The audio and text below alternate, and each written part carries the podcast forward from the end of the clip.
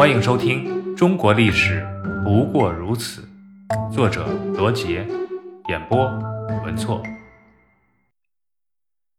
齐国首称霸。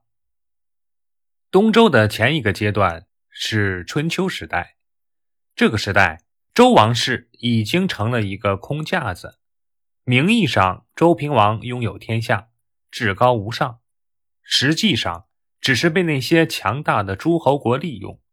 他们都打着维护周天子的幌子来扩大自己的势力，从而达到称霸的目的。所谓称霸，就是在混战和兼并过程中，最强的国家成为霸国，霸国的国君就是霸主。周朝初期的时候，曾经分封了几百个诸侯国，到春秋时代只剩下一百多个，其中势力比较强大的只有齐。晋、楚、秦、鲁、魏、燕、宋、陈、蔡、郑、吴、越等十几个国家，这些诸侯都想当霸主，因此彼此间你争我夺。在争夺过程中，先后出现了五个霸主，这就是历史所说的春秋五霸。关于春秋五霸的霸主。普遍的说法是齐桓公、晋文公、楚庄王、吴王阖闾、越王勾践。也有一种说法，就是把宋襄公和秦穆公归入其中。无论哪种说法，齐桓公都是第一个当上霸主的，因此春秋时代的历史就从齐国称霸讲起。讲齐国称霸。首先要说说齐国的两个人才，一个是管仲，一个是鲍叔牙。这两个人是生死之交的好朋友。起初，两人合伙做买卖，管仲出的本钱少，分利时却要多拿。鲍叔牙的手下很气愤，骂管仲贪婪。鲍叔牙却解释说，他不是贪这个钱，而是他家境太困难，是我自愿让他多拿的。后来，管仲带兵打仗，进攻时他躲在后面，撤退时他却跑在前面。手下的士兵瞧不起他。鲍叔牙又帮他解释说，管仲家有老母，他保护自己是为了侍奉母亲，并不是怕死。鲍叔牙就是这样爱护管仲这个人才，还把他推荐给齐国的国君齐襄公。管仲听到鲍叔牙的话后，感慨道。生我者父母，知我者鲍叔牙也。这就是历史上有名的管鲍之交。他们共同辅佐齐襄公，可是齐襄公十分的昏庸，他甚至和已经嫁给鲁国国君的妹妹私通，做出了乱伦的事情，最后还把鲁国国君给谋害了。由于荒淫无道，齐襄公死在手下大臣的刀下。齐襄公没有儿子，他死后君位只能由兄弟继承。他有两个同父异母的兄弟，一个叫公子纠，当时在鲁国，师傅是管仲；一个叫公子小白，当时在莒国，师傅是鲍叔牙。公元前六百八十六年，这两个公子听到齐襄公被杀的消息后，同时决定回国继承君位。管仲知道公子小白在莒国，离齐国很近。如果按正常速度，小白一定先回到齐国，那么小白就会出兵阻挡公子纠，自己捷足先登，继承君位。于是，管仲轻骑先行，带了三十辆步兵，打算在路上伏击小白。走到一个叫即墨的地方，管仲发现了小白一行人，于是管仲抽出弓箭射杀小白。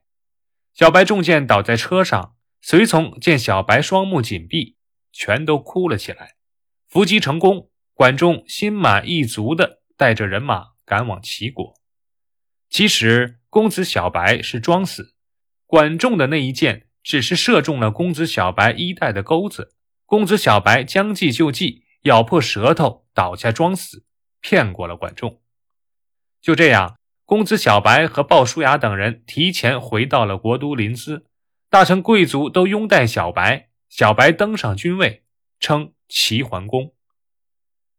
齐桓公登上君位后的第一件事，就是要把伏击他的管仲碎尸万段。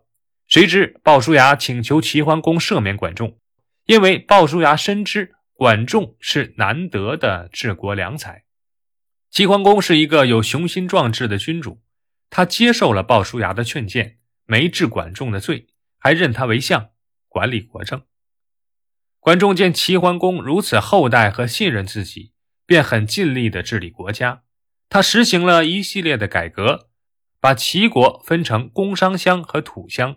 工商乡专门从事工商，免除兵役；土乡就是农乡，农民们平时耕田。战时出兵打仗，这和多年后商鞅在秦国实行的耕战策略差不多。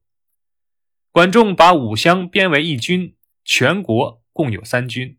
平常这些人都在一起干活，彼此熟悉，打起仗来既有默契又团结。齐国的军队由此成为一支非常强大的军队。管仲还主张依照土地的好坏来确定赋税的轻重。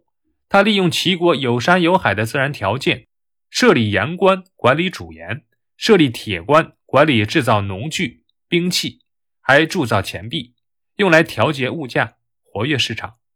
没几年功夫，管仲把齐国治理的国富兵强。公元前六百八十一年，齐桓公已具备了称霸的实力。为了平定宋国的内乱，他在齐国的西南边境北杏。召开盟会，宋、陈、蔡、朱四个国家推举齐桓公为盟主。之后，齐桓公帮助燕国打败山戎，帮助秦国打败敌人的入侵，又帮助魏国重建国都。齐桓公在诸侯中的威望越来越高，最终成为春秋时期的第一个霸主。档案七。九合诸侯，一匡天下。齐国日渐强盛，周王室的力量日渐衰落，发生了王位继承危机。齐桓公帮助太子姬政继承了君位，即周襄王。周襄王为了报答齐桓公，特派使者把祭祀太庙的祭肉分送给齐桓公，这是当时最高的奖赏。齐桓公趁着接受太庙祭肉的机会。在宋国的葵丘大会诸侯，以此招待周天子的使者，并且订立盟约。盟约规定各国友好相持，不再擅自分封，强调周天子的共主地位。齐桓公一共九次会和诸侯结盟，历史上称为九合诸侯，一匡天下。